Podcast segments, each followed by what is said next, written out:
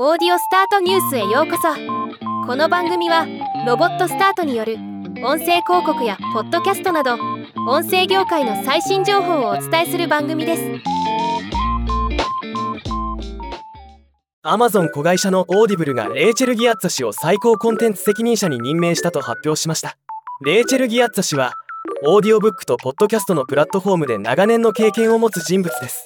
今回はこのニュースを紹介します。 Audible ではボブ・キャリガン CEO の直属としてポッドキャストとオーディオブックのライブラリーを成長させ音声コンテンツの開発制作運営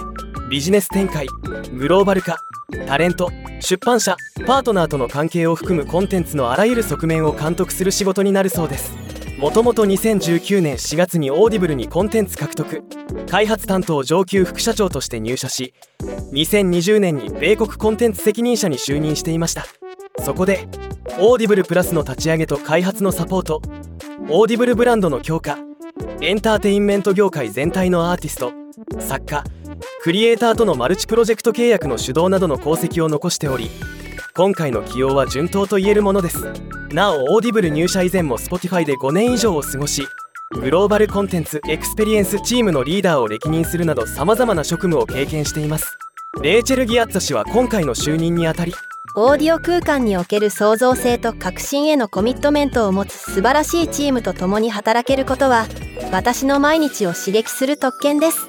Audible はオーディオの金字塔を打ち立てた象徴的な会社でありストーリーテリングに対する大胆不敵で視聴者第一のアプローチこそが私たちをこの業界で最高の存在にしているのです。とコメントしています。 Audible のオーディオブックはもちろんポッドキャストの動きも今後注目していきましょう。ではまた。